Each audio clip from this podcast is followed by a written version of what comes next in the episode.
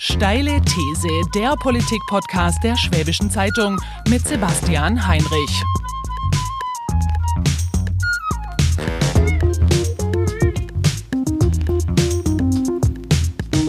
Herzlich willkommen zur Steilen These, Herr Professor Kern. Wir haben heute eine Spezialsendung unseres Podcasts, eine Spezialepisode, in der es um die große Frage geht, die sich viele Menschen momentan stellen in der Region und darüber hinaus, wie kommen wir durch die Corona-Krise. Ähm, Sie, Herr Professor Kern, möchte ich kurz vorstellen. Sie sind Gesundheitsökonom, genauer gesagt Studiendekan Management im Sozial- und Gesundheitswesen an der Hochschule Ravensburg-Weingarten und beschäftigen sich sozusagen mit den beiden Themen, die, glaube ich, momentan am wichtigsten sind. Also zum einen mit dem Gesundheitssystem und zum anderen mit der Wirtschaft und versuchen, oder ihr Studiengang und, und, ihr, und ihr Fachgebiet ist ja quasi die, die sozusagen die, die Verbindung zwischen beiden Bereichen. Deswegen sind Sie sozusagen wahrscheinlich der, der perfekte Gesprächspartner für diese Episode. Herzlich willkommen, Herr Professor Kern. Herzlichen Dank für die Einladung. Herr Kern, jetzt die große Frage, die sich ganz viele Menschen stellen über die, die aktuellen Zahlen, die uns jeden Tag erreichen, die Kurve der Infektionen, die weiter einsteigt, die Todeszahlen, die leider, leider weiter ansteigen in Deutschland und in ganz Europa. Ja, wie kommen wir durch diese Corona-Krise? Also ganz grundsätzlich, äh, das erste, die erste Bürgerspflicht ist zum einen natürlich das, was man als Ruhe bezeichnet, äh, Ruhe bewahren. Das zweite ist natürlich, was man unbedingt machen muss, es selbst Hygiene zu betreiben.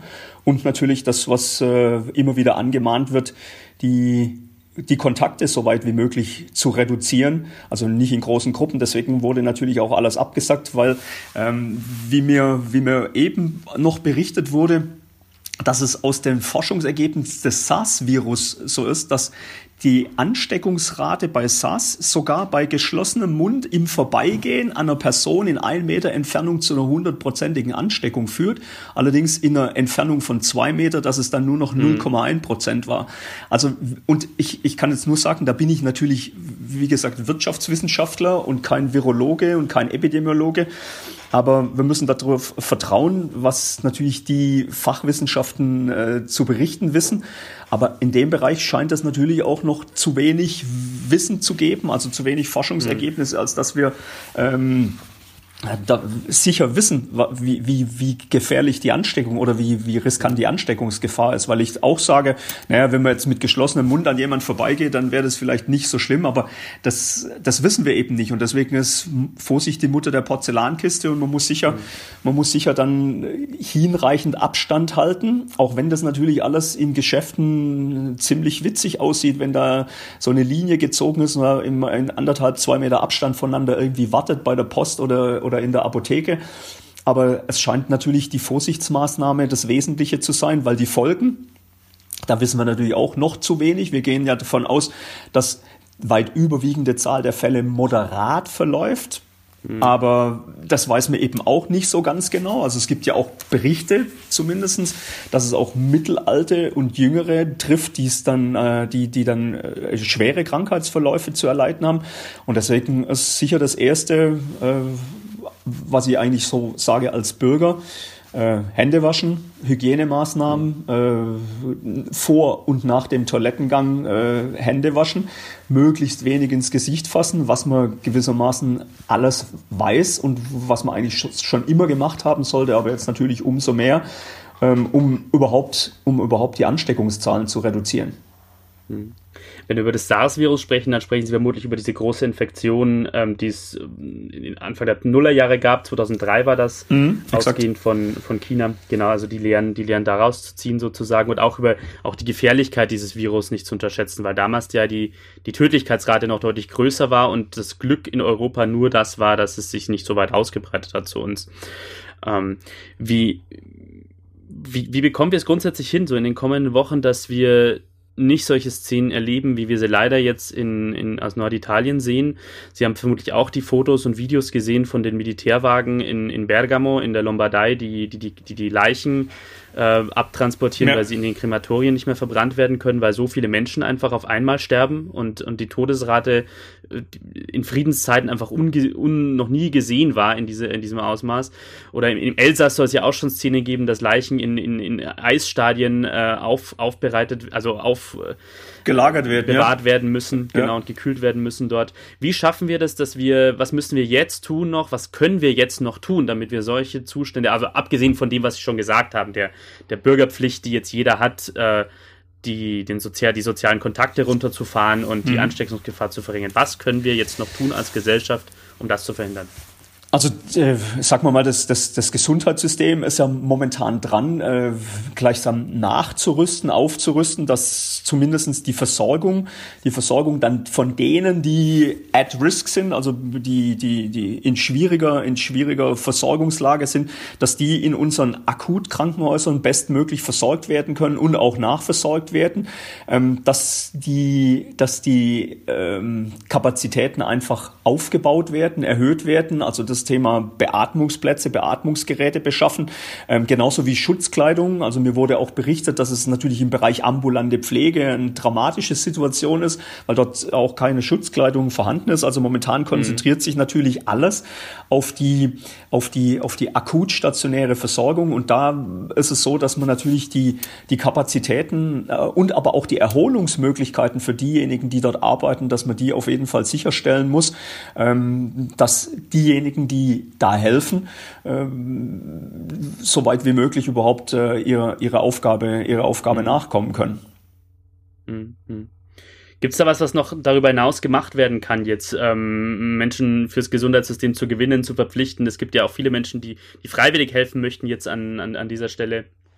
Ohne Frage. Also es ist ja gestern hat wohl der Gesundheitsminister das aufgehoben, sowohl, äh, dass es keine Fachkraftquote gibt, dass es keine fachliche Qualifikation mehr überprüft werden muss, dass also mhm. gewissermaßen jede Hand, jeder Mensch, äh, jeder Mann, jede Frau, die ansatzweise Hilf, Hilfe leisten kann, also die, die eine gewisse Kompetenz hat, dass die aufgerufen sind und äh, sich letztendlich da bereit zu bereitzustellen und, und mitzuarbeiten. Also man weiß jetzt ja, dass Ärzte, die in nicht äh, in, der, in, in, der Kurator, äh, in der kurativen Versorgung tätig sind, also wie zum Beispiel medizinischer Dienst der Krankenversicherung, also quasi äh, auf der Schreibtischseite des Gesundheitswesens sind, dass die aufgerufen sind, ähm, sich, sich zu melden und, äh, und, und, und mitzuarbeiten, um die, um die Versorgungslast von denen, die ähm, hauptamtlich da tätig sind, um die zumindest eine Erholungsphase zu, eine Erholungsphase mhm. zu gönnen. Ja. Mhm. Sie behalten ja von Berufswegen immer, immer sehr gut im Blick, wie sich, äh, wie, wie sich aktuell was sich aktuell im Gesundheitswesen tut und, und, und, was da getan wird. Was würden jetzt konkret jemanden raten, der zum Beispiel sagt, ich, okay, ich habe vielleicht eine medizinische Ausbildung, ähm, die momentan nicht genutzt wird im aktuellen Beruf, weil ich zu Hause bin als, äh, als Hausmann oder Hausfrau, weil ich in einem anderen Beruf gerade tätig bin und der helfen möchte. Was, was kann der tun, ganz konkret? Ähm, ganz konkret, das ist natürlich so, die Situation gab es noch nie, deswegen, wen spricht man an? Wenn ich jetzt natürlich sage, sie sollen sich irgendwo äh, bei einem Krankenhaus melden oder im Gesundheits Gesundheitsamt, dann werden mhm. die, diejenigen Kollegen, weil das unabgesprochen ist, wahrscheinlich sagen, ja, das, äh, wir können jetzt nicht noch, das Telefon läutet eh schon unentwegt, mhm. wir können schon nicht mehr rangehen.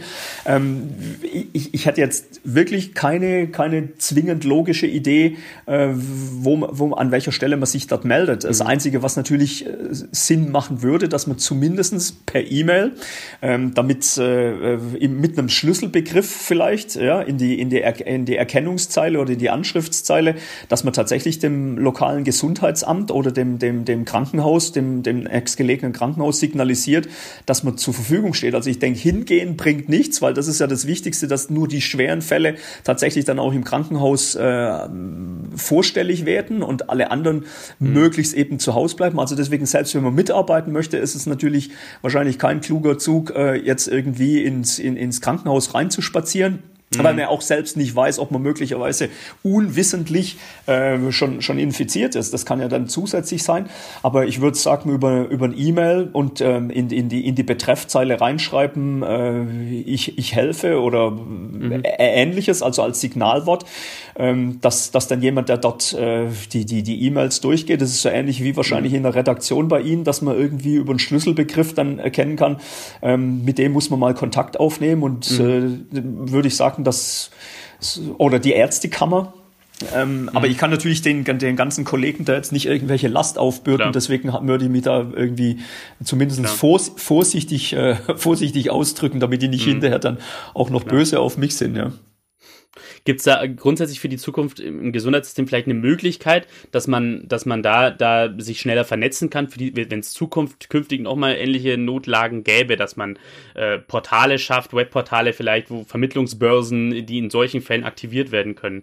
Unbedingt. Also ich meine, das ist natürlich eine, eine Situation, die quasi aus dem Nichts raus entstanden ist, obgleich mhm. man natürlich ein bisschen selbstkritisch sagen muss, es gibt eine Bundestagsdrucksache aus dem Jahr 2013, in der mhm. fast fast äh, ja, wie, wie ein Abziehbild die Situation eines, äh, einer Ausbreitung eines so gearteten Viruses auf dem Weg aus Asien hierher äh, okay. beschrieb, beschrieben wird. Also deswegen, manche gibt's ja schon, die sagen, dass da auf jeden Fall das System nachlässig war, weil seit 2013, also sagen wir mal zumindest seit fünf Jahren, ist die das, das Potenzial bekannt, dass, es, dass sich sowas ereignen kann.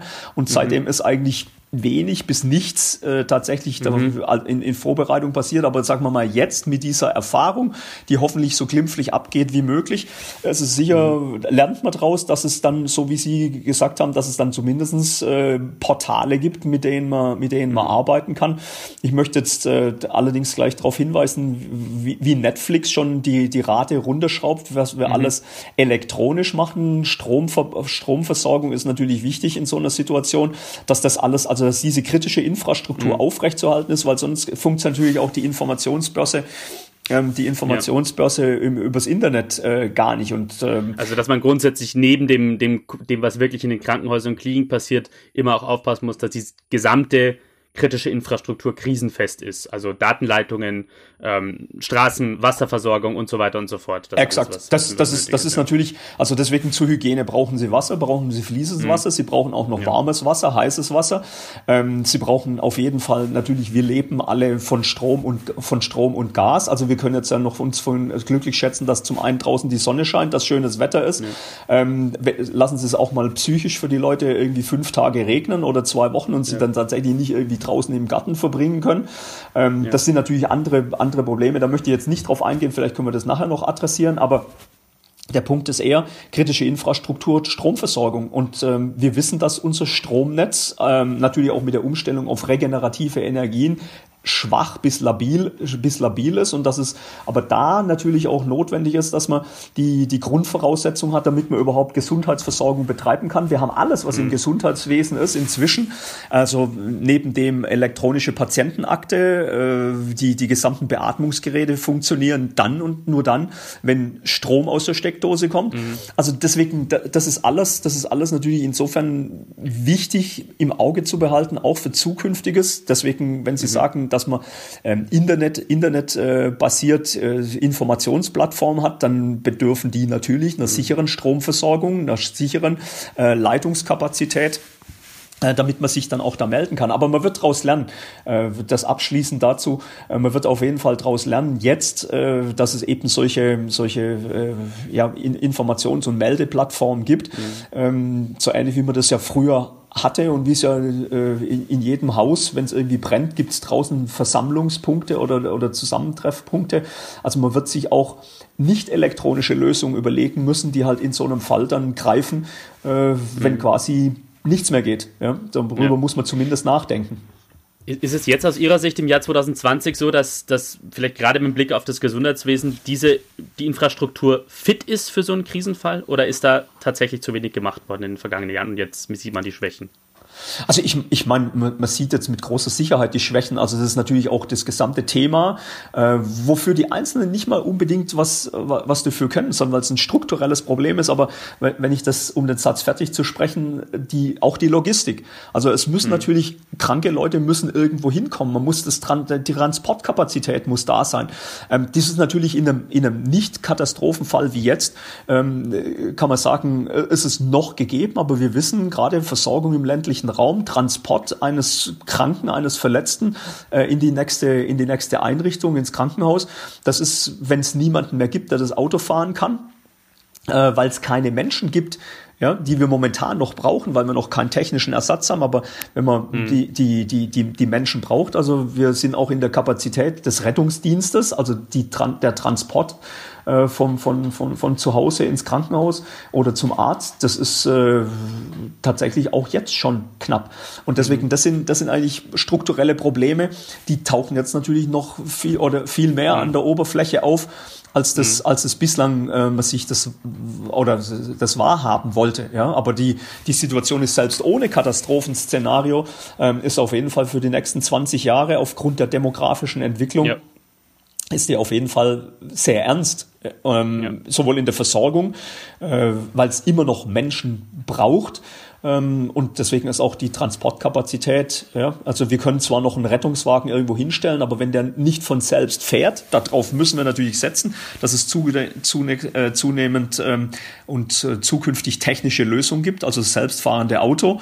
Aber wenn es halt niemanden gibt, der den Krankenwagen fährt, physisch, weil es mhm. keinen Mensch mehr gibt oder nicht genug, ähm, dann können wir zwar einen Krankenwagen kaufen, aber dann steht er da und rostet fröhlich vor sich hin, aber äh, er kann gar nicht die Funktion übernehmen, die ihm zugeschrieben ist. Hm. Das heißt, jetzt eine wichtige Lehre, die wir vielleicht schon aus diesem ersten Teil des Podcasts aus Ihrer Sicht mitnehmen können, ist, dass das Gesundheitssystem ohnehin schon, naja, sagen wir mal so, ein Finanzierungsproblem hat auf jeden Fall und ähm, schon ein bisschen schon vor der Krise an der Grenze gearbeitet hat teilweise und dass wir das vielleicht als eine wichtige Lehre aus dieser Krise nehmen müssen. Da müssen wir deutlich mehr drauf schauen auf diese Situation und deutlich mehr tun, damit das nicht weiter ausartet. Da haben Sie völlig recht. Also deswegen, äh, wenn Sie sagen finanziell, das ist natürlich ein, ein, wesentlicher Punkt. Wie viel Mittel stellt man, wie viel Mittel stellt man bereit für die Gesundheitsversorgung, für die generelle Gesundheitsversorgung, ohne dass jetzt jeder Einzelne für sich selbst da auch ähm, äh, was, was übernehmen kann. Aber das andere ist neben dem Finanzen, also Sie können heutzutage sogar ähm, Leuten viel Geld bezahlen, aber die gibt's einfach gar nicht. Also die, ja. deswegen auch die Frage, die Attraktivität des Berufs ja. selbst. Ähm, wir wissen, dass Ärzte, ich habe jüngst die Zahlen gerade mal nachgeguckt, manchmal ist es ein, ein scheinbarer Zufall, aber es verlassen 1100 und ein Ärzte, deutsche Ärzte Deutschland, in, gehen in andere Länder. Davon gehen 470, also sagen wir mal fast die Hälfte in die Schweiz. Die anderen verteilen mhm. sich auf äh, Resteuropa und den Rest der Welt. Und 1200 Ärzte kommen aus dem Ausland hier nach Deutschland dazu.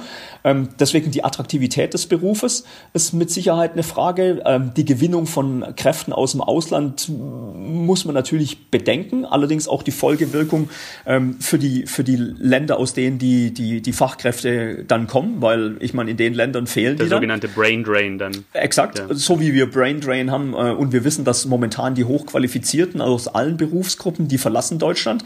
Ähm, ja. Aber das, das Wichtige ist natürlich auch die Attraktivität des, des Berufes selbst. Ähm, und wenn dann diejenigen da sind, dass die dann auch in der Hinsicht integriert werden und natürlich auch sprachlich integriert werden mhm. können und zwar schnell. Ähm, wir wissen, wir wissen, dass es oftmals Sprachprobleme gibt und gerade wenn es ernst ist, dann wissen wir alle, dann funktioniert es am besten auf Muttersprache.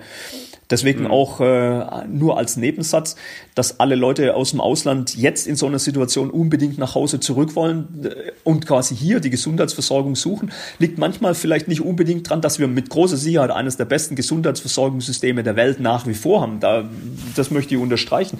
Aber es liegt dran, weil sie sich auf Muttersprache überhaupt äußern ja. können, wo es ihnen wehtut, wie es ihnen wehtun ja. und ihre Befindlichkeit. Das können sie auf Spanisch, Portugiesisch, ähm, Suaheli, können sie zwar Rate brechen, wenn sie nicht Muttersprachler sind, aber dann ist es nicht so. Und mhm. so ist aber auch die Versorgung im Krankenhaus zwischen Nicht-Muttersprachlern. Das wissen wir dann auch, dass es natürlich Behandlungsprobleme gibt, äh, wenn man nicht eine gemeinsame Sprache spricht. Und mhm. zumindestens Englisch müsste man gemeinsam sprechen, aber das ist natürlich auch nicht wirklich, wenn es ernst wird. Ähm, dann ist Muttersprache für äh, Leute in Süddeutschland ist halt Schwäbisch oder Badisch dann die Wahl, die Sprache der Wahl. Ähm, mhm. und, äh, und Deswegen ist auch die Integration von Leuten, die nicht deutsche Muttersprachler sind, ins Gesundheitssystem, mhm. hängt unmittelbar davon ab, wie jede Integration äh, auch anderer Zuwanderer, ja, ähm, Migrationsthema, ist die Sprache ja. das, das entscheidende Thema, auch für die Gesundheitsversorgung. Das heißt aber auch aus dem, was Sie gesagt haben, so als allgemeine Lehre können wir vielleicht auch draußen nehmen, dass für die Zukunft man auch drauf schauen müsste, diese sogenannten soften, weichen Faktoren im Gesundheitssystem auch noch stärker zu berücksichtigen. Also nicht nur die Menge an Geld, die dem Gesundheitssystem Exakt. zur Verfügung stellt, sondern einfach das, was Sie jetzt gemeint haben mit ähm, wie, wie, wie, wie, wie geachtet ist der Beruf, wie hoch ist der gesellschaftliche Respekt, wie, äh, wie kann man eben Menschen, die aus dem Ausland zu uns kommen, um, um bestimmte Berufe zu ergreifen, möglichst gut integrieren, dass sie sich heimisch fühlen und all diese Dinge noch stärker zu berücksichtigen in der Zukunft. Also das sozusagen als, als eine weitere Lehre aus der, aus der Corona-Krise vielleicht, damit eben das Gesundheitssystem für so eine Krise vorbereitet ist. Exakt, ich, also da, das, das mhm. kann ich nur unterstreichen, wie Sie es zusammengefasst mhm. haben. Ähm, was, was eben nur wichtig ist, manchmal denkt man dran, ja, es ist nicht genug Geld. Mal davon abgesehen, dass man da auch natürlich sich entscheiden kann, mehr Geld in das System zu geben. Ähm, aber aber die, die Faktoren, die Sie genannt haben, sind ohne Frage fast noch wichtiger. Mhm. Ähm, was der Ökonom als Effizienz bezeichnen würde, dass die, die da sind, bestmöglich äh, ihren Job erledigen können. Ähm, und nicht nur, dass man neues Geld irgendwie dazu gibt. Mhm. Das ist sicher, das ist sicher die, die nächste Frage, welche Kapazität möchte man vorhalten und das es ist wie bei, wie, bei, wie bei allen Dingen. Wenn ich natürlich immer mit dem schlechtesten Fall rechne, dann bindet mir das so viele Mittel, ähm, die ich dann nicht zur Verfügung habe, um was anderes zu machen. Ja. Also natürlich, wenn wir uns immer darauf einstellen, dass äh, einmal im Jahr eine, äh, eine, Corona-Pandemie oder Katastrophe auf uns zukommt, dann müssen wir dafür gewappnet sein und also äh, Bettenkapazität und Personal bereitstellen, Material kaufen, also deswegen all dieses Verbrauchsmaterial.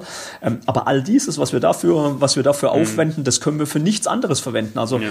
der, der, klassische, deshalb auch zum Thema Gesundheitsökonomie, ähm, ein Euro kann man nur einmal ausgeben und da ja. muss man sich entscheiden, wofür. Und deswegen ist natürlich auch Gesundheit ähm, ist auch eine, äh, letztendlich ein Gut, wo man sagen muss, wie viel ist uns das wert? Ähm, und das sehen wir jetzt. Also wie viel, wie viel Intensivbetten, wie viel Beatmungsplätze halten wir, haben wir, finanzieren wir auch vor und wie viel Personal haben wir qualifiziert, die das übernehmen können, selbst wenn kein Beatmungsfall kommt. Ähm, und wenn wir da sagen, naja, das, das, das halten wir mal quasi schlank, äh, weil dann können wir dieses Geld für was anderes verwenden. Also zum, mhm. äh, zur Verwendung, Versorgung anderer Krankheitsbilder. Deswegen momentan ist ja die ganzen Krebskranken, die sind ja nicht irgendwie weg, die sind ja trotzdem da. Klar. Ähm, oder also die Menschen, die Herzinfarkt oder Oder ein Herzinfarkt, so. na klar. Ja. Ähm, alle anderen Befindlichkeitsstörungen und Krankheiten, die, die, die sind ja trotzdem da. Also deswegen muss man immer sagen, äh, wie kann man diesen, wie kann man diesen Euro vergeben? Und Jetzt nicht nur bezogen aufs Gesundheitswesen, das ist natürlich für Wirtschaftswissenschaftler, für Gesundheitsökonomen die entscheidende Frage ähm, und natürlich in der Situation für die Politik auch. Wo geben wir, wo geben wir dieses Geld, gemeinschaftlich finanzierte Geld, wo geben wir das aus, wenn wir das nicht jedem Einzelnen überlassen wollen? Mhm. Und, ähm, und da ist natürlich auch die Frage, was sind öffentliche Investitionen in Bildung, in Infrastruktur wie Straßen, Schiene, ähm, und ist uns ein Herzkathetermessplatz oder jetzt wie viele Beatmungsgeräte sind uns mehr wert, als, äh, als, als, äh, als dass wir die, die, die ja. Schnellbahntrasse ausbauen zwischen zwei Städten oder ähnlichem. Ja. Und das ist eine gesamtgesellschaftliche Frage. Ja. Ich würde gleich im zweiten Teil des Podcasts mit Ihnen darüber sprechen, wie wir, wie wir das, das, das, das gegenfinanzieren und was das vielleicht zukünftig auch für, für ganz andere Bereiche der Politik noch bedeutet, das, was wir jetzt gerade in der Corona-Krise sehen. Jetzt machen wir erstmal eine kurze Werbepause. Werbung. Die erste gemeinsame Wohnung, die zweite Schwangerschaft, drei Zimmer, der vierte Stock, die fünf Nachbarn. Der erste Umzug, die Doppelhaushälfte, das dritte Kinderzimmer – Verkauf des Viersitzers. Hauptstraße 5. Der erste Hauskauf. Die beiden Ältesten zum Studieren. Das dritte Haustier. Vier Kilometer in die Stadt. 25 Jahre zusammen. Unser Leben wandelt sich und mit ihm unser Zuhause. Gut, wenn man einen Partner hat, der in all dem Wandel den Überblick behält. Bauerimmobilien. Immobilien sicher kaufen und verkaufen seit 1994. www.bauer ohne e-immobilien.de Herr Kern, wir haben jetzt im ersten Teil des Podcasts darüber gesprochen, wie wir durch die Corona-Krise in, wie das Gesundheitssystem am besten durch die Corona-Krise kommen kann, was da noch geschehen muss und vielleicht auch, was wir daraus lernen für die Zukunft, für das Gesundheitssystem. Jetzt sehen wir ja auf politischer Ebene in den, in den, in den vergangenen Tagen, das, das fand ich wirklich frappierend, wie viele äh, Gewissheiten oder wie viele Dinge, an die die Politik, die die Politik sehr hoch gehalten hat, gerade in Deutschland in den vergangenen Jahren, in wenigen Tagen wirklich Makulatur geworden sind. Schwarze Null zum Beispiel, der ausgeglichene Haushalt in Deutschland, ähm, das war ja wirklich ein großes äh, Dogma oder eine große, große, wichtige zentrale, ähm, ein zentraler Punkt der deutschen Haushaltspolitik, Makulatur. Ähm, wir sehen jetzt plötzlich, dass, äh, dass, dass Konjunkturpakete in ungeahnten Höhen geschnürt werden, dass Frau Merkel auf einmal darüber spricht, Eurobonds aufzulegen aufzulegen, also für den ganzen, für den ganzen Euroraum Staatsanleihen aufzulegen, wogegen sich deutsche Konservative und Liberale über Jahre gesträubt haben. Ähm, was ist aus Ihrer Sicht? Was, sehen Sie das so wie ich, dass, das, dass da gerade wirklich äh, so vielleicht in manchen Bereichen wirklich Dinge völlig schn total schnell über Bord geworfen werden? Finden Sie das auch so frappierend wie ich oder geht das nur mir so? Äh, ja, also klar, also man kann einerseits sagen und wie sich dann auch äh, der ein oder andere Politiker äh, und, und Verantwortliche aus, äh, aus, dem, aus dem Kabinett äh, in den Medien äußert, dass so schnell entschieden wird. Also ich habe gerade den Ministerpräsidenten Kretschmann gestern Abend noch, ich glaube, in der Landesschau gesehen, ähm, wie, wie er sagt, dass er also innerhalb bis, bis Dienstag wird also werden die fünf Milliarden Euro dann irgendwie da als Nachtragshaushalt organisiert und dass er das in 40 mhm. Jahren noch nie erlebt hätte. Ähm, mhm. Da muss man sagen, also das ist meine ganz persönliche Sicht, da bin ich schon dankbar, dass es mal so geht, dass es tatsächlich mhm. fun funktioniert. Das andere ist aber, der Druck ist einfach auch so groß, ähm, mhm. dass man, dass wir jetzt noch irgendwie groß debattieren. Dazu ist momentan keine Zeit. Mhm. Ähm, äh, man muss kein apokalyptischer Reiter sein, aber die Situation ist einfach so dramatisch, ähm, dass hier die Nachfrageausfälle und das ist jetzt nicht ein Nachfrageausfall, weil das ist ja, es ist ja das zentrale Problem. Also im Prinzip äh, entstanden daraus, dass die Lieferketten zusammenbrechen dass ja deutsche Unternehmen, selbst wenn wir hier nicht krank wären, wir könnten gar nichts herstellen, weil die, die, die, die, die, ähm, die, die Zulieferung nicht funktioniert aufgrund der hochgradigen Arbeitsteilung, die natürlich ein Vorteil ist, also weltwirtschaftlich ja. gesehen. Ähm, aber das, das bringt es einfach zum Erliegen. Also deswegen, selbst bei, bei Mercedes niemand krank wäre, würde Mercedes auf jeden Fall nicht mehr produzieren können und dann ist für Mercedes mhm. auch das äh, also nicht mehr produzieren können, weil die weil Material, zentrales Material, um so ein Auto zusammenzusetzen, schlicht fehlt. Deswegen kann, können die Leute dann dastehen, die sind bereit, Arbeit zu leisten, aber es funktioniert gar nicht, weil das, die Zulieferung fehlt. Und daraus ist es natürlich dann für Mercedes wichtig zu sagen, okay, dann, dann schließen wir gleich den ganzen Betrieb, weil sonst entstehen natürlich in Anführungszeichen laufende Kosten, die, die unnötig sind, weil ich brauche keinen Strom, ich brauche die, die Werkshalle nicht heizen, wenn da sowieso nichts produziert wird. Ähm, und deswegen, hm. das, das ist der erste Zentral. Und das zweite ist durch das, dass alle verhindert sind, letztendlich zu konsumieren. Also die Leute würden ja was kaufen. Also deswegen der Nachfrageausfall, ähm, der ist ja nicht, äh, weil nichts, weil nichts produziert wird, sondern weil die weil die Leute ja quasi davon abgehalten werden, zu, äh, gewissermaßen zu konsumieren. Also die ganzen Kleidergeschäfte, die jetzt irgendwie die Frühjahrskollektion haben, ähm, ja, die, bis die wieder aufmachen können, dann ist die Frühjahrskollektion äh, Altware. Ähm, deswegen, da ist das entscheidende Problem über zumindestens, ich würde jetzt mal sagen, die nächsten vier bis sechs Wochen, das ist so das, was man sagen kann, was auf Sicht ist, über die nächsten vier mhm. bis sechs Wochen zu kommen, ohne ohne dass die Leute dann ohne Mittel sind. Ja? Also deswegen so, mhm. dass die Unternehmen, Unternehmen ihre Mitarbeiter bezahlen können, dass die Löhne bezahlt werden können. Und da hat Deutschland natürlich mit diesem Kurzarbeitergeld, was in der Finanzkrise, und ähm, jetzt kann man nur, oder das muss man unterstreichen, dass das Kurzarbeitergeld ein geniales, eine geniale Entwicklung ist, wo sogar in den letzten Jahren also Industrievertreter aus den USA und auch Politiker aus den USA in Deutschland waren, sowohl bei Industrie- und Handelskammern als auch bei der Bundesagentur für Arbeit und haben sich mhm. erläutern lassen, wie Kurzarbeitergeld funktioniert, dass eben mhm. die Leute nicht arbeitslos werden, dass sie weiterhin natürlich auf geringerem Maße ihren eigenen Verpflichtungen wie Miete, wie zum Beispiel Strom, Wasser, Gas bezahlen. Das muss ja jeder Haushalt auch weitermachen können. Und wenn sie mal vier Wochen äh, oder, oder einen Monat, zwei Monate quasi kein Geld hätten, dann, wird's ja. da, dann wird, wird es prekär für viele Haushalte. Deswegen ist diese, deswegen ist diese Frage der, des, der, der Kurzarbeit und des Einspringen des Staates in der Situation natürlich unmittelbar notwendig, aber nicht um künstlich Nachfrage zu generieren, weil es wird eh nichts produziert. Also da würde nur eine Inflation entstehen, weil mehr Geld da wäre, aber für das, dass die mhm. Leute ähm, ja gar nichts kaufen können. Also deswegen die Idee, dass man jedem Haushalt 4000 Euro gibt, wie das aus Amerika ähm, berichtet wird. Ich kann nur sagen, habe ich gehört. Ich weiß es Dieses nicht. Das sogenannte Helikoptergeld. Genau. Ähm, das ist natürlich, das ist natürlich äh, aus wirtschaftswissenschaftlicher Sicht momentan völlig äh, unzu, äh, un, un, unsinnig, sage ich mal, weil, ähm, weil die Leute können A nicht raus, die haben dann 4000 Euro zu Hause. Was machen sie mit dem Geld? Also da passiert im Prinzip nichts. Das Wichtige ist, dass die Unternehmen, dass die Unternehmen ihre Leute nicht entlassen müssen. Und das Entscheidende und mhm. Charmante mhm. daran ist noch, dass natürlich, wenn es wieder anläuft, und das ist natürlich, dann müssen wir natürlich alle unmittelbar bereitstehen.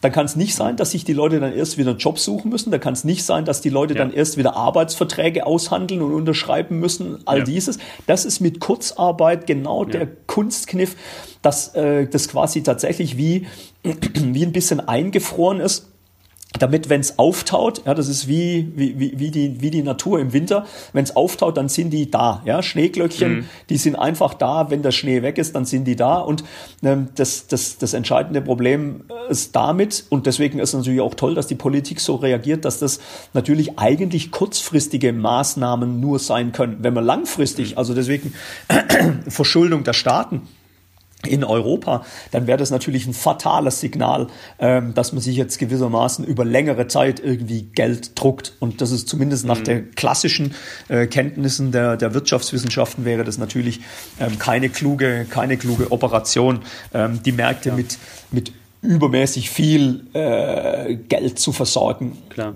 da soll kommt man in so, in so eine Inflationsspirale hinein, das, das, Exakt. Das, und das hätte ja dann fatale, fatale Folgen. Aber momentan geht es ja wirklich darum, das, was Sie beschrieben haben, so diese akuten ökonomischen, wirtschaftlichen Auswirkungen des Ganzen, dieser Corona-Krise, die ja wirklich äh, nie da gewesen erscheint, zumindest nicht in, in, in diesem Jahrtausend, ähm, ein bisschen abzufedern. Und ähm, großes Lob also für das, für das Kurzarbeitergeld so mal als, erste, als, erster, als erster Punkt. Wir haben ja in dem Interview, das wir, das wir gestern geführt haben, das auf schwäbische.de und in der Schwäbischen Zeitung schon erschienen ist, uns schon drüber unterhalten, oder Sie haben schon angesprochen, dass man nach diesen vier bis sechs Wochen, die Sie jetzt auch wieder angesprochen haben, des Lockdowns, dieses soziale Leben wirklich runterzufahren, dass man dann irgendwann mal wieder nach diesen vier bis sechs Wochen in irgendeiner Weise eine Ausstiegsoption, haben Sie es im Interview genannt, braucht.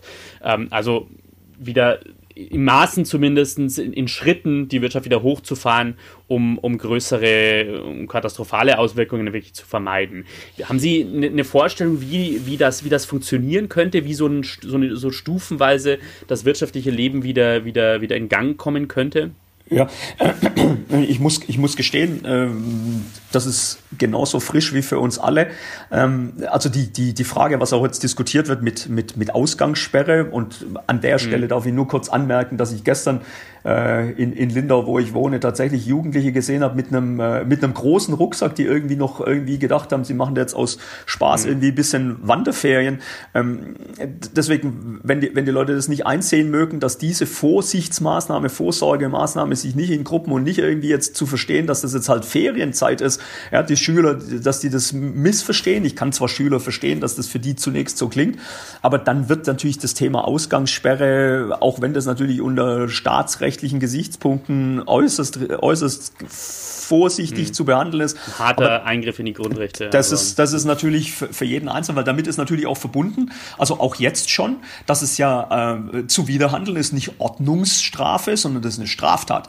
Ähm, hm. Ich bin zwar kein Jurist, aber das habe ich, hab ich mich kundig gemacht. gemacht. Deswegen all jetzt, ähm, wenn man dann draußen auf der Straße angetroffen wird und nicht wirklich begründen kann, weshalb man da unterwegs ja. ist, dann ist es nicht irgendwie wie ein Knöllchen beim zu schnell fahren, sondern es ist eine Straftat. Ähm, und das sind natürlich massive, massive Eingriffe. Gut, wenn, wenn wir davon ausgehen, dass es, und ich befürchte das, auch wenn ich es nicht, äh, nicht erhoffe oder, oder wünsche, aber ich befürchte, dass wir Ausgangssperre bekommen, dann ist natürlich alles noch lahmer lahmgelegt. Mhm. Und deswegen wäre natürlich die, Fra die Frage, wie man nach vier und sechs Wochen ähm, auch Industrie wieder letztendlich äh, bewe bewegt bekommt. Und also sicher, gestern auch wiederum äh, einen Bericht gesehen, ähm, natürlich kauft momentan keiner einen Mercedes. Auch in sechs Wochen wird keiner sich überlegen, ob er ein neues Auto kauft. Also deswegen sind diese mhm. Industrien, und, äh, und diese Unternehmen, die sind natürlich noch relativ weiter weg letztendlich, dass man die wieder ans Laufen bringt, ähm, weil selbst wenn die produzierten, ähm, dann ja. hätten die ein Nachfrageproblem, dann würden die halt ja. diese Autos auf Halde bauen und das ist für das Unternehmen natürlich langfristig auch kein, ähm, mhm. äh, kein, kein, äh, kein lohnenswerte Lösung, weil dann habe ich natürlich Faktoren eingesetzt, Leute arbeiten lassen für das, dass ich hinterher das Produkt nicht verkaufe, das bringt nichts. Also es müssen dann Industrien sein, die wie zum Beispiel ähm, noch mehr Nahrungsmittel, die sind jetzt nicht kritisch momentan, ähm, aber dass auch äh, Bekleidungsindustrie, dass natürlich auch dieses, was man sagen kann, unter einer erleichterten Ausgangssperre, dass wieder soziale Zusammenkünfte in gewissem Maß wie Restaurants oder sowas ähnliches, dass das sich beleben könnte, dass mhm. man all das nachholen kann. Äh, ich, ich lese und höre auch heute bei Ihnen in der Schwäbischen Zeitung, dass Bestattungen nicht stattfinden können.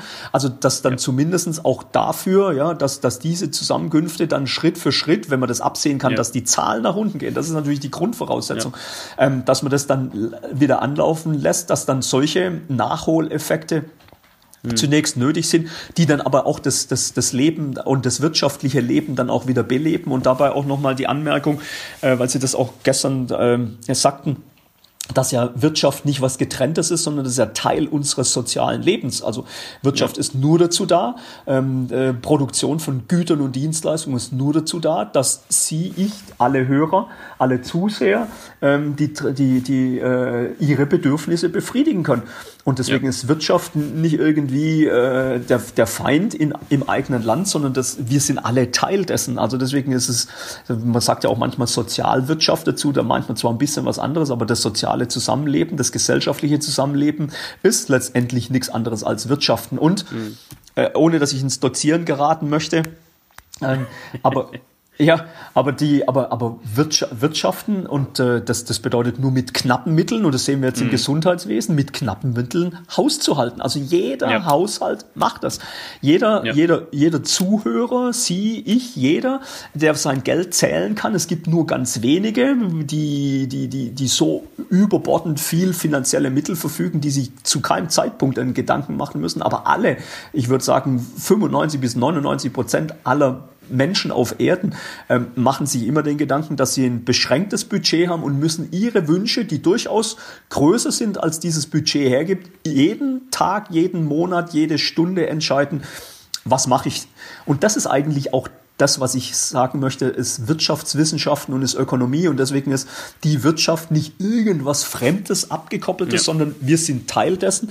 Wir können das in, in, in, zum gewissen Grad auch steuern, selbst steuern, deswegen die Nachfrager, ähm, gute Nahrungsmittel, also äh, nicht aus Massentierhaltung, all das, was diskutiert wird, sind letztendlich Nachfragesteuerung, äh, wo die, wo die Bürger aufgrund ihrer Präferenzen durchaus steuern können, was auch die, die, Wirtschaft, die Wirtschaft, also gewissermaßen die Hersteller, die Unternehmen, die Industrie, was die tatsächlich auch, äh, was die tatsächlich auch produzieren. Mhm.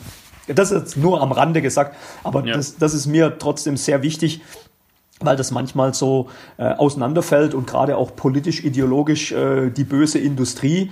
Ähm, letztendlich sind wir alle Teil dessen und können aber auch mhm. aufgrund unseres Verhaltens ähm, dann mitsteuern, äh, wie, sich, wie sich letztendlich dann äh, auch der Produktionsprozess, die Dienstleistung und die, die Güter, die hergestellt werden, wie die hergestellt werden und auch was hergestellt wird.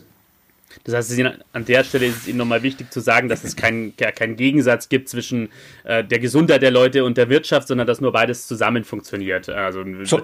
hatten Sie ja gestern im Interview auch gesagt, dass natürlich eine, eine, eine halbwegs äh, gut laufende Wirtschaft auch dafür nötig ist, ähm, die, die Mittel, äh, dass die Mittel erwirtschaftet werden, die dann dem Gesundheitssystem zur Verfügung stehen über Sozialbeiträge, Sozialversicherungsbeiträge und so weiter und so fort. Ich würde Herr Kern, im letzten Teil Gerne. des Podcasts mit Ihnen noch mal ein bisschen in die Zukunft blicken, weil wir dieser Tage ja sehr viele Schreckensmeldungen hören und glaube alle so ein bisschen teilweise auch überdrüssig sind dieser, dieser furchtbaren Meldungen und so ein bisschen schauen, was können wir vielleicht für die Zukunft, die nach der Krise, die kommen wird, aus dieser Krise mitnehmen. Und bis dahin noch mal ein bisschen Werbung. Werbung. Bicicli. La bicicletta. Velocipede. Le vélo. Head feet. La bicicleta. Ovaj bicycle. The bike. Bicyclette. Der Roschgeppel. Dein Fahrrad trägt viele Namen. Und dein Fahrrad hat Freunde. Bei den Fahrradprofis in Ravensburg und Biberach.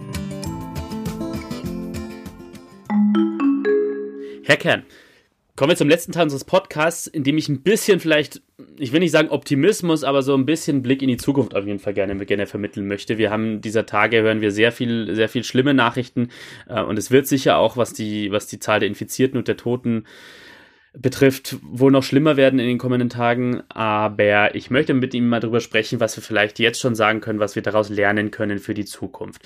Ein Punkt, der, der das aus meiner Sicht, und das sehen Sie sicher ähnlich, wichtig ist es einfach nochmal den, der Blick aufs Gesundheitssystem. Wir haben in den vergangenen Jahrzehnten, so in den vergangenen zwei, drei Jahrzehnten vor allem ja immer sehr stark in der Politik dieses, das Reden vom schlanken Staat, von der Entlastung persönlich finde ich ein bisschen schwieriges Wort, der Bürger, was Steuern und Sozialbeiträge Beiträge angeht, äh, gesprochen. Und, und Sie hatten ja auch in dem Interview, das wir geführt haben, schon mal angesprochen, dass man vielleicht sich überlegen sollte, okay, ist es wirklich immer die bessere Wahl, vielleicht jetzt heute die Krankenkassenbeiträge zu senken, damit die Leute ähm, ein bisschen mehr im Netto auf der, auf, der, auf der Gehaltsabrechnung haben?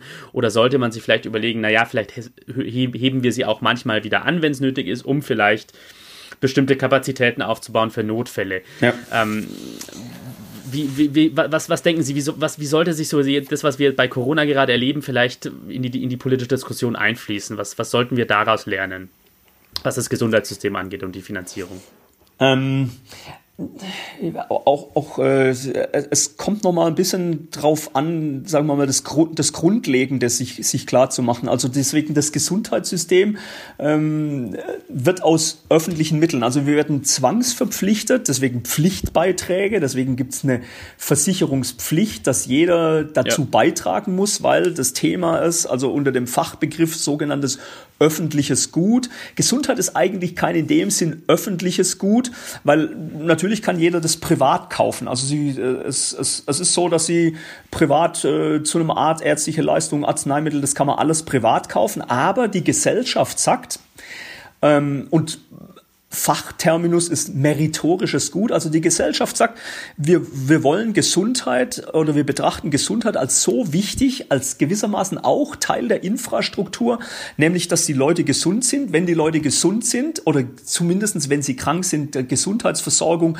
ähm, gewissermaßen ohne ihren eigenen Geldbeutel zu überprüfen, ähm, nachfragen können. Also sie, wir können sie relativ schnell wiederherstellen. Auch die Unternehmen haben ein Interesse daran, an guter äh, Gesundheitsversorgung Versorgung in der Bevölkerung, damit wir tatsächlich auch alle Leistungen, damit die Pflegekraft draußen in der ambulanten Pflege arbeiten kann und damit Nutzen stiftet, ähm, genauso wie jemand, der in, in, in einem Unternehmen arbeitet und, äh, und Brezeln herstellt oder, mhm. oder, oder, oder Hosen oder Schuhe oder Taschen oder Tücher, wie auch immer, ähm, dass das möglich ist. Also insofern nennt man das ein meritorisches Gut. Es ist kein in dem Sinn öffentliches Gut, ähm, weil, weil man kann jemanden von der Nutzung gleichsam ausschließen. Das, das, das kann man. Mhm. Also deswegen an, an der Stelle vielleicht auch das ja. Beispiel mit Rundfunk. Wenn jemand die Rundfunkwellen ausgesendet hat, weil da ein Programm ist, so wie Sie das machen, ähm, und jeder kann seine Antenne hochhalten und mithören, dann muss derjenige nicht unbedingt sagen, was er zu zahlen bereit ist dafür. Aber wenn ja. Sie uns das, was Sie machen, das kostet Ressourcen. Sie brauchen einen Menschen, sie brauchen Material. Deswegen würde Rundfunk ohne eine Zwangsabgabe klassisch wie früher gar nicht funktionieren, weil niemand bereitwillig äh, wäre, äh, Geld zu spenden ähm, für, für, die, für dieses, dass der öffentliche Rundfunk funktioniert. Und das ist mit Gesundheit ähnlich. Ähm, gleichwohl es ist dort nicht so, dass ich irgendwie Gesundheitsleistungen frei in Anspruch nehmen kann, sondern ich muss halt tatsächlich selber immer bekennen, ähm, was es kostet. Das ist ein ganz, ganz wichtiger Punkt. Also wir haben als Gesellschaft gesagt, ich sag mal mit Bismarck 1883, wir wollen eine gesetzliche Krankenversicherung. Es soll jeder, es soll jeder dazu beitragen. Also wir verpflichten alle. Ja, das mhm. Thema private Krankenversicherung ist eine, eine, eine Randnotiz, die, die, die müsste man getrennt diskutieren. Da ist aber auch gar nichts entscheidend. Also deswegen, das ist nur ein bisschen Neiddiskussion, würde ich das einordnen.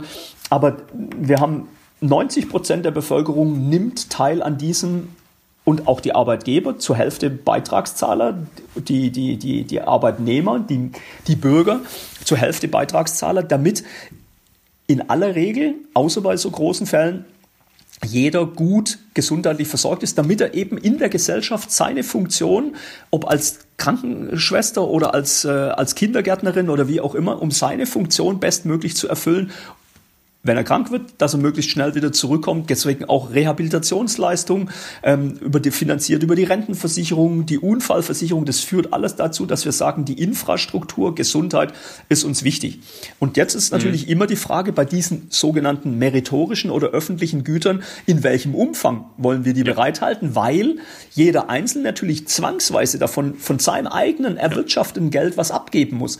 Ja. Und niemand. Also die Grundfrage, wie viel ziehen wir vom Bruttolohn oder vom Brutto, äh, vom Bruttogewinn eines, eines Solo- und Selbstständigen und so weiter und so fort. Wie viel ziehen wir davon ab für diese, für diese meritorischen Güter? Das ist, das, das ist, Frage. das ist haben der entscheidende da, Punkt. Haben wir aus Ihrer Sicht den Fehler gemacht in den vergangenen Jahren, dass wir gesagt haben, okay, da brauchen wir vielleicht nicht so viel, weil man ja auch allgemein in der Politik so ein bisschen gesagt hat in den vergangenen Jahrzehnten, lieber mehr Netto vom Brutto als, äh, als, als allgemeine, also als Allgemeingüter oder, oder, oder meritorische Güter eben zu finanzieren. Haben, haben, wir, haben wir dann Fehler gemacht in den vergangenen Jahren? Also, wie soll ich sagen? Das ist so, das ist so, äh, das ist so eine äh, äh, Frage. Da gibt es kein wahr und kein falsch. Mhm. Es gibt nur manchmal auch das Empfinden, auch für viele Leute, wenn die sagen, okay, jetzt habe ich so lange gearbeitet und ich schaue auf meinen Gehaltszettel und dann, dann ja. spürt man natürlich nicht unmittelbar den Nutzen von dem, was man an den Staat, an die Gesellschaft abgibt. Ja. Das spürt man nicht unmittelbar, aber viele fragen sich schon. Deswegen kommt auch die Diskussion auf ähm, naja, aber unterm Strich für das, was ich selbst entscheiden kann, was ich mir kaufen möchte, was ich machen möchte mit dem Geld, ähm, da, das wird irgendwie, das ist ein Missverhältnis zumindest, ja, mhm. und, zu, und, mhm. und, in der Gesellschaft für viele spürbar. Jetzt müssen wir natürlich auch drüber nachdenken. Zum einen dieses, dass das der Einzelne für sich letztendlich selbst nicht mehr entscheiden kann. Und das andere ist aber, wir müssen auch sehen, gesamtwirtschaftliche Effekte, wenn wir, wenn wir eine hohe Steuerbelastung haben dann bedeutet das natürlich auch für die, für die Unternehmen letztlich höhere Preise. Wenn wir aber im Weltmarkt Konkurrenz haben aus Ländern, in denen mhm. die soziale Sicherung, äh, die bei uns ohne Frage wertvoll ist, sinnvoll, äh, wenige möchten das aufgeben. Mhm immer mit der, mit der Frage, äh, bin ich bereit, auch selbst für mich, deswegen auch jetzt Corona, bin ich bereit, Hände zu waschen oder sowas? Oder mhm. rufe ich, ja, also wenn es mir schlecht geht, ja, also ich, ich rauche zwar, aber die, die Ersatzlunge, die muss mir dann die Gesellschaft bezahlen. Ja. Das ist Eigen- und Fremdverantwortung. Und an der Stelle ist natürlich auch dann die entscheidende Frage, ähm, wenn wir in, in, in, mit Volkswirtschaften konkurrieren, äh, in denen ein geringerer Sozialstandard ist, ähm, mhm. dann sind natürlich die Produkte, die wir herstellen, wenn wir in wettbewerbsähnlichen ja. Produkten sind, das ist es Auto, der Automobilbau nach wie vor, mhm. ähm, oder, oder Volkswirtschaften wie China, die inzwischen dann auch Produkte, die wir, die so technologisch versiert sind, die momentan nur hier in Deutschland oder in Mitteleuropa irgendwie produziert werden, aber die danach ziehen, dann entsteht natürlich genau dieser Konkurrenzdruck über den Preis, dass wir ein hohes ausgeprägtes Sozialsystem haben, das aber auch finanzieren müssen und das schlägt sich im Preis nieder und damit ist natürlich auch mhm. unsere, unsere Industrie relativ benachteiligt im, im, im Wettbewerb. Deswegen, mhm. wir können zwar sagen, ja, wir wollen das eine, ja, das ist wie mhm. bei allen Dingen, äh, wir wollen das eine, aber dann dürfen wir nicht vergessen, dass wir natürlich auch mhm. überhaupt unsere Produkte, Güter und Dienstleistungen international verkaufen müssen. Und wenn wir uns einen großen Sozialstaat gleichsam leisten, weil wir sagen, ja, das ist wertvoll, wir haben dann Kinderbetreuung und alles Mögliche, ähm, was es in anderen Ländern nicht gibt, dann sind unsere Produkte relativ teurer wenn wir die aber nicht mehr verkaufen, dann haben wir natürlich auch mit dem Thema Sozialstaat ein Problem. Ich mhm. möchte das nur kurz ja. illustrieren. Ähm, also es war noch gar nicht Corona-Krise, aber Automobil, also auch die Frage, stellen wir jetzt plötzlich auf Elektro um, dann hat Mercedes, Mercedes hat schon im vergangenen Jahr im Sommer die Kommunal, also die Steuern, die Gewerbesteuern äh, Einzahlung eingestellt oder so stark reduziert und in den Kommunen werden viele soziale Leistungen äh, werden aus Gewerbesteuern finanziert. Mhm. Und da, da können Sie dann sofort den Kindergarten quasi schließen, kommunal, weil da die Gewerbesteuern nicht mehr fließen. Also mhm. wenn wir, wenn wir industriepolitisch Dinge betreiben, die uns dann letztendlich Steuereinnahmen reduzieren, dann sind auch viele mhm. unserer Sozialleistungen ähm, nicht mehr finanzierbar. Und deswegen ist es da extrem schwierig und deswegen gibt es mhm. auch in dem Sinn kein richtig und falsch. Mhm.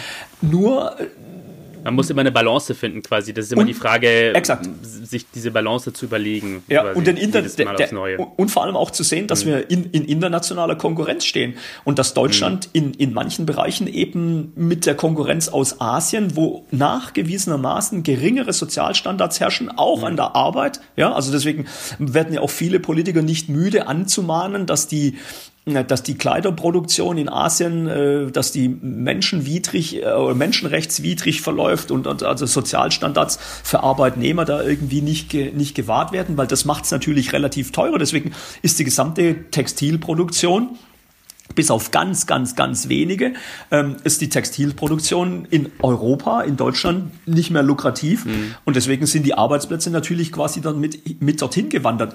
Eine Anmerkung nur noch, wenn viele sagen, ja, das ist jetzt schlecht, weil da gibt es ja, sagen wir mal, die, die nationale Perspektive, aber damit haben wir natürlich auch ähm, Entwicklungshilfe geleistet, also ganz weltweit. Die Armut ist auf dem, äh, trotz dieser anscheinend viel gescholtenen Marktwirtschaft und der ganz bösen Kapitalisten.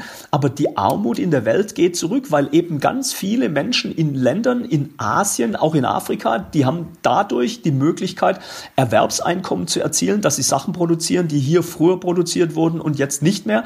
Aber das bedeutet natürlich für uns ähm, international ohne Frage Wettbewerb ja. und muss unseren Blick schärfen auch dafür, wie weit wir ähm, Maßnahmen ergreifen, auch Umweltschutz, äh, mhm. wie weit uns das selbst unsere eigene Existenzgrundlage im Sinne von Beschäftigung dann gefährdet. Da muss man zumindest mhm. äh, vernünftig drüber nachdenken und nicht mhm. monokausal oder eindimensional ähm, was, was, was vorantreiben, was dann mhm. äh, Folgen hat, die wir tatsächlich auch nicht möchten. Ja.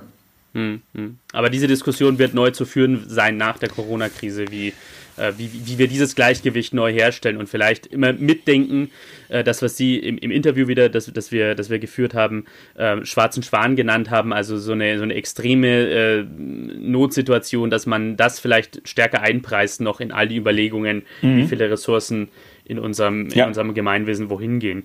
Jetzt haben Sie vorhin das Thema mit den meritorischen Gütern ja angesprochen und ähm, wenn es um meritorische Güter geht, gibt es ja diesen, diesen Begriff in der, in der Volkswirtschaftslehre vom, vom, vom Marktversagen.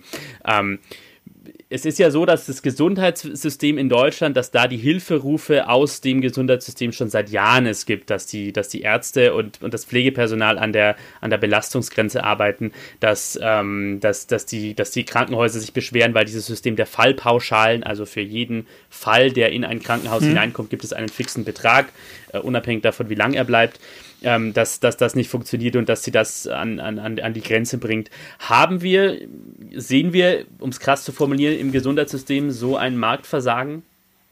Nö, also Markt, Marktversagen. Ich meine, wir haben im Gesundheitssystem aufgrund dessen, dass es ja kein, kein tatsächlich kein Markt in dem Sinn ist, weil es staatlich, äh, extrem staatlich gesteuert und reguliert ist, ähm, ist es eigentlich kein in dem Sinn Marktversagen. Ähm, der, der, Punkt für die Einführung, für die Einführung der Fallpauschalen war, ähm, dass zuvor die Vergütung pro Tag erfolgte.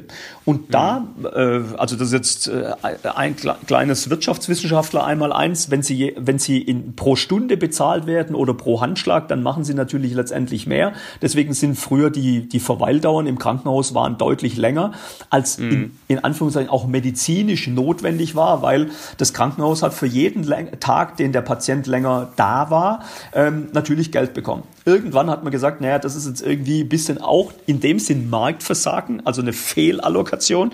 Ähm, mhm. Wir gehen her und sagen, so ähnlich wie wenn man, wie wenn man einen Handwerker beauftragt, wir sagen jetzt, da gibt es einen bestimmten Betrag, damit muss der mal klarkommen.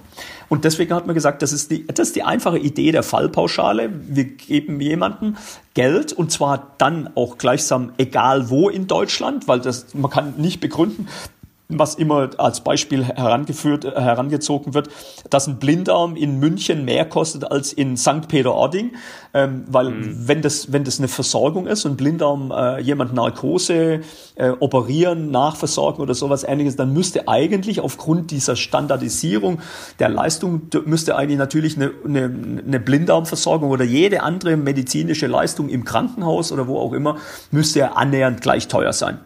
Ja regional unterschiedliche Einkaufspreise, also eine gewisse Variationsbreite. Das ist eigentlich die Idee der Fallpauschale, dass man sagt, die gesetzliche Krankenversicherung sagt, wir als Gesellschaft, damit natürlich auch jeder Versicherte, sagt, ähm, wenn jemand eine Blinddarmoperation hat, dann geht er in die Oberschwabenklinik. In der Oberschwabenklinik kostet die Blinddarmoperation, weiß ich nicht, 5000 Euro.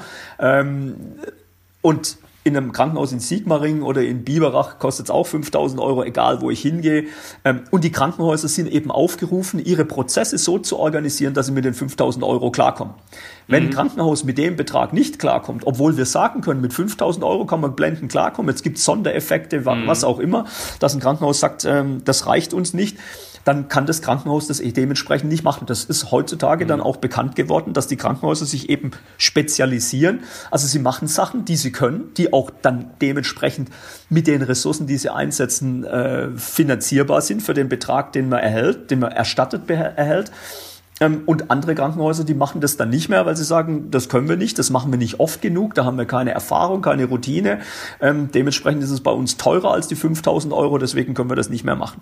Das ist natürlich ein Effekt, der, der dabei entsteht, dass es so Zentrenbildung gibt. Das ist aber jetzt eigentlich kein Marktversagen, sondern das ist eigentlich auch noch ganz gut, dass man sagt, ja, irgendjemand ist spezialisiert darauf, deshalb mache ich das und ein anderer sagt, das kann ich besser, dann mache dann mach ich das. Ich muss halt nur hinreichend mobil sein oder in einem Haus nicht eine gesamte Abteilung, die auch wichtig ist, dass eine andere Abteilung existiert, ja, weil es Komorbiditäten mhm. gibt, dass ich dann also den, den, den, den Betrieb nicht irgendwie einstellen muss, weil ich dann nur noch auf einen, ja, so wie manche Augenkliniken, ja, das ist eine Augenklinik, aber die braucht nichts anderes, weil an den Augen, wenn man da was hat, dann, dann hat man nicht zugleich einen Herzinfarkt und das ist dann ein Notfall, den ich dann irgendwie verlegt haben muss. Und deswegen ist eigentlich diese Fallpauschale im Grundsatz keine unsinnige Idee. Jetzt mhm. ist nur das Problem daraus entstanden, dass ein bisschen auch auf, auf, auf Seite der Krankenkassen natürlich gesagt wird, naja, wenn ein Krankenhaus mit weniger als 5000 Euro klarkommt, mhm. also zum Beispiel für 4500. Warum sollte die Gemeinschaft, weil das sind ja gesellschaftliche allgemeine Mittel, dem Krankenhaus 500 Euro geben für das, dass es die 500 Euro gar nicht braucht? Mhm. Und das ist natürlich eine gleichsam eine Abwärtsspirale, weil dann hat das Krankenhaus mhm. gesagt, naja, wenn wir zukünftig nur noch 4.500 bekommen, dann müssen wir 500 Euro einsparen. Mhm. Wenn wir 500 Euro einsparen müssen, wo können wir das einsparen? Dann gibt's natürlich so, wenn wir gebaut haben, wenn wir Operationssäle haben, da können wir nichts einsparen. Das Einzige, was gleichsam irgendwie noch variabel ist, ist das Personal. Personalkosten, ja. Ja, und das ist natürlich fatal, weil dann hat man gesagt, und je nachdem, wie die, wie die Verhandlungsmacht ist, also der, der, der, der, der knappste Faktor bestimmt dann ein bisschen. Ähm, also die Ärzte, die, die können wir nicht so leicht, äh, nicht so leicht ersetzen. Also hat man gesagt, okay, dann müssen wir das gewissermaßen der Pflege aufbürden. Mhm. Und deswegen ist auch, das, das, das wissen wir, die, die, die Pflege trägt gewissermaßen auch den Preis, weil sie selbst auch emotional Personal gar nicht äh, in der Lage ist, hinzustehen, zu sagen, na, dann arbeiten wir nicht mehr, ja, oder äh, unter den Bedingungen machen wir das nicht mehr. Die sind gleichsam emotional erpressbar. Das klingt jetzt ein bisschen drastisch oder dramatisch, aber das führt natürlich dazu, dass die sich immer noch mehr aufladen lassen mhm. ähm, und sich irgendwie, aber wir, wir, sehen ja auch, die sind ausgebrannt. Äh, auch die, da gibt es eine sogenannte Next-Studie, also NEXT für Nurses Early Exit. Ja, also deswegen, wie mhm. lange bleibt jemand, der Krankenschwester ist, überhaupt im Beruf? Und deswegen, Sie hatten das vorher angesprochen, mit mehr Geld Mehr Geld ist mhm. manchmal für die Krankenschwestern gar nicht die Frage. Verlässliche mhm. Dienstpläne, Erholungszeiten, äh, Anerkennung, ja. äh, das, das, was jeder von uns braucht. Und ja. da, da ist natürlich ein großes, ein großes Problem entstanden, dass es überhaupt auch gar nicht attraktiv ist, in den Beruf letztendlich zu gehen mehr. Oder wenn man den Beruf ergriffen hat, dann gibt es ganz viele. Ich sehe das auch hier an der Hochschule, die dann irgendwie Krankenschwestern sind oder mhm. Kranken- und Pflege äh, Personal, dass die dann nach ein paar Jahren sagen, es muss was anderes geben. Die gehen dann möglicherweise nochmal studieren oder sie mhm. gehen so tatsächlich raus und gehen in andere, in andere Bereiche, gesundheitsnahe Bereiche, ähm, wo eben andere Arbeitsbedingungen herrschen. Auch ich hatte vorher erwähnt, der Weg in die Schweiz ist oftmals nicht nur, weil in der Schweiz natürlich fantastische Gehälter bezahlt werden, die auch nur nutzen, wenn man nicht in der Schweiz wohnt, weil das Preisniveau in der Schweiz ist ungleich höher als hier. Ähm, aber, aber dass die, Arbeits, die Arbeitszeiten, die Arbeitsbedingungen, die sind halt dort noch besser. Ja? Also das kann sich die Schweiz momentan noch leisten. Ähm, aber aber die Bedingungen sind einfach dann so, dass äh, darüber nachgedacht werden muss, mhm. äh, wie, wie man das machen kann. Und brauchen wir mehr Geld oder brauchen wir eine bessere Organisation? Mhm. Manchmal ist es auch tatsächlich die Personalführung, die Unternehmensethik und Führungskultur und Führungsverantwortung, ähm, die ja schon ohne Frage viel dazu beitragen würde. Aber darüber werden wir aus, aus Ihrer Sicht nochmal neu, auch darüber nochmal neu reden müssen, wenn diese Krise vorbei ist, weil das eine das ist, dass Sie ja sicher auch verfolgt haben, dass in mehreren deutschen Städten jetzt äh, um 19 Uhr immer die Menschen an den Fenstern stehen und den, den, Gesundheits, äh, den Menschen im Gesundheitsdienst applaudieren. Und das andere ist, was, was wir daraus dann, dann lernen für die Zukunft. Also da, darüber werden wir auch noch, wird nochmal zu sprechen zu sein, über, über diese Fragen, Fallpauschalen, äh, Arbeitszeit, Arbeitsorganisation, ähm, Bezahlung und so weiter von den Menschen, die jetzt äh, vielleicht drastisch ausgedrückt an vorderster Front ähm, dieses Virus, äh, dieses Virus bekämpfen gerade. In der, in der Tat, also deshalb, und man kann, man kann nur hoffen, dass es natürlich dann auch, äh, und es, es wird so, so, so wie, ich meine, dass auch die Kanzlerin in der Ansprache, es wird nicht mehr so sein wie zuvor. Also das ist schon ja. äh, ein, ein, so gravierender, gravierendes Erlebnis, ähm, dass man konnte sich nicht, man kann es sich nicht vorstellen und wir wissen es auch jetzt noch gar nicht, was es für uns ja. letztendlich bedeutet, aber dass ja. wir auf jeden Fall anders äh, uns alle verändern werden und die Perspektive sich äh, verändert, das, das wird ohne Frage so sein. Da bin ich, ja. da bin ich überzeugt, ja.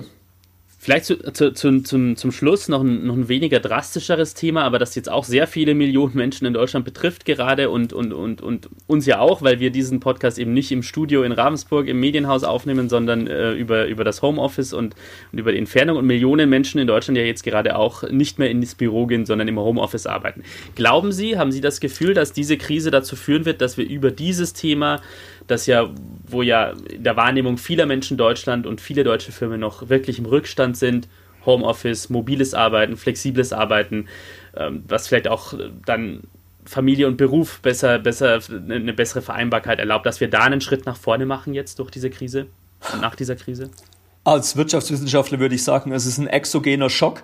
Ähm, der, der bewegt das, also selbst. Also ein Schock von außen, ja. Ein Schock von außen, ähm, der, der bewegt es unmittelbar. Also deswegen, äh, und da würde ich auch nochmal sagen, deswegen, ich bin in der Hinsicht bekennender, überzeugter Marktwirtschaftler. Ähm, mhm. Und die Lösungskapazität der Einzelnen und die, und die Findigkeit, also sie müssen nur mal allein über die, äh, die Posts in, im, im, im Internet irgendwie, welche Ideen entstehen, auch was die Leute jetzt machen, wie sie sich, wie sie sich helfen. Also deswegen ähm, in, in, dies, in dieser Situation bin ich fest davon überzeugt, dass die dezentrale Lösung, dass es nicht der Staat machen kann, der Staat kann nur die Rahmenbedingungen setzen, dass aber die Leute auch regional mit den Bedingungen, dass es Lösungen gibt und dass die Lösungen gefunden werden und deswegen auch die gesamten gesamten Unternehmen, die waren so blitzschnell. Ich weiß äh, von, von Unternehmen, die sogar sogenannte CAD, also das ist, wenn man äh, am Computer Produkte, äh, also Werksteile, äh, äh, ja, Teile, Teile irgendwie, die für die hinterher fürs Auto oder für, fürs Flugzeug irgendwie benötigt werden, also Computer-Aided Design, die CAD-Arbeitsplätze, die haben die Unternehmen in Windeseile nach Hause verlegt, weil da braucht man größere mhm. Bildschirme, Computer, äh, große Rechenanlagen, die sonst am Arbeitsplatz stehen. Das wurde in Windeseile nach Hause transportiert. Also die Unternehmen sehen und unter diesem Druck, dass es tatsächlich irgendwie fun funktionieren muss, ist man natürlich dann entschlossener und, und, äh, und, und, und lösungswilliger oder bereiter und, und äh, kann sich jetzt nicht irgendwie hinstellen und sagen, ja, jetzt müssen wir darüber erstmal diskutieren, sondern da heißt es jetzt einfach machen. Und deswegen glaube mhm. ich schon, dass dieser, die, dies, dieser Schock, diese, diese Schocksituation in der Hinsicht natürlich vieles, vieles bewegt, was eben auch in diese Frage Mobilität, andere Art der Arbeit ähm, und auch experimentell ja jetzt ausprobiert wird, weil vielleicht sagt, sagen viele dann, ja, das haben wir jetzt probiert über meine genannten vier oder sechs Wochen, aber so funktioniert es halt tatsächlich nicht. Ähm, oder in anderen Bereichen sagt man, oh, das ist ja wunderbar, das, das funktioniert ja. ja so viel einfacher. Ähm, auch natürlich die Haushalte zu Hause selbst müssen sich ja anders organisieren, wenn plötzlich alle zu Hause sind. Ähm, wie findet man dort Lösungsstrategien? Ähm, in der eigenen in der eigenen Familie im eigenen sozialen Umfeld. Ähm, und wie kommt man wie kommt man damit klar? Aber deswegen ist es manchmal so dass es natürlich einen gewissen Druck braucht um um, um bereit zu sein irgendwie äh, sich aus seiner Komfortzone zu bewegen. Und momentan ist es halt so dass es für jeden einfach blitzartig so ist die Komfortzone zu verlassen und sich Lösungsstrategien zu überlegen wie das geht. Deswegen auch mhm. Homeoffice wird in vielen Bereichen natürlich jetzt erkannt werden, dass das viel einfacher, viel, sogar viel besser ist. Mhm. Für viele Unternehmen kann sich das rausbilden. Wichtig ist dabei, und das hatten Sie eingangs auch zweimal betont, ähm, die Infrastruktur. Wir brauchen natürlich hinreichend viel Kabel, wir brauchen mhm. hinreichend viel Strom, wir brauchen die Transportkapazität von Information. Ähm, ansonsten, ansonsten wird es nicht, wird es nicht funktionieren. Das ist ja das, was alle gesagt haben mit Glasfaserausbau ähm, was ja die, was ja die schon lang angemahnt wird. Wenn das nicht funktioniert, dann kann man natürlich auch kein vernünftiges, äh, längerfristig angelegtes Homeoffice organisieren, äh, wenn ich quasi mit der Schubkarre noch meine Informationen in die Stadt bringen muss. Ja. ja. Ja, ja. Herr Kern, letzte Frage. Was glauben Sie, wird die größte Veränderung sein, die wir sehen werden, wenn diese Krise vorbei ist? Was, was ist Ihr Gefühl, Ihr, Ihr, nach dem, was Sie in den vergangenen Tagen beobachtet haben? Ich würde sagen, und äh, ich kenne auch noch ein bisschen die Gesundheitsversorgung der Bundeswehr, man muss immer dran denken, dass es auch mit Minimal, äh, mit Minimalausstattung, dass man eine Lösung zaubern muss.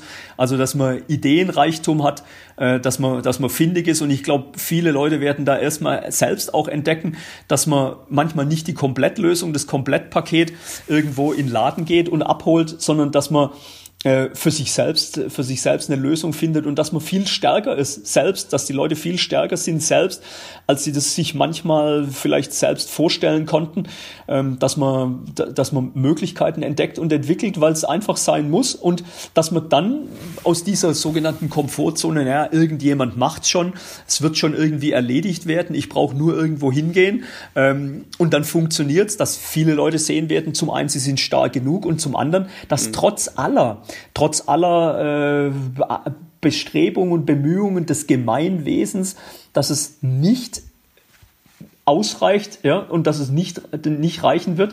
Äh, wir sehen das jetzt, dass die Leute so die, so die Vorstellung haben, naja, ich gehe mal äh, ans Krankenhaus und dann müssen die mir, die müssen mir quasi, also die, die, die Anspruchshaltung, die müssen mir jetzt hier so ein Stäbchen, so ein Abstrich machen, das müssen die einfach, weil ich habe dann Recht drauf ich glaube, deswegen auch nochmal die Frage, ähm, wie weit Staat und wie wenig Staat, also so viel wie nötig, so wenig wie mhm. möglich, das, auszu, das auszutarieren, das wird es vielen wahrscheinlich klar werden, weil ich kann zwar für mich formulieren, ja, ich habe da jetzt einen Anspruch drauf, aber es ist einfach nicht möglich.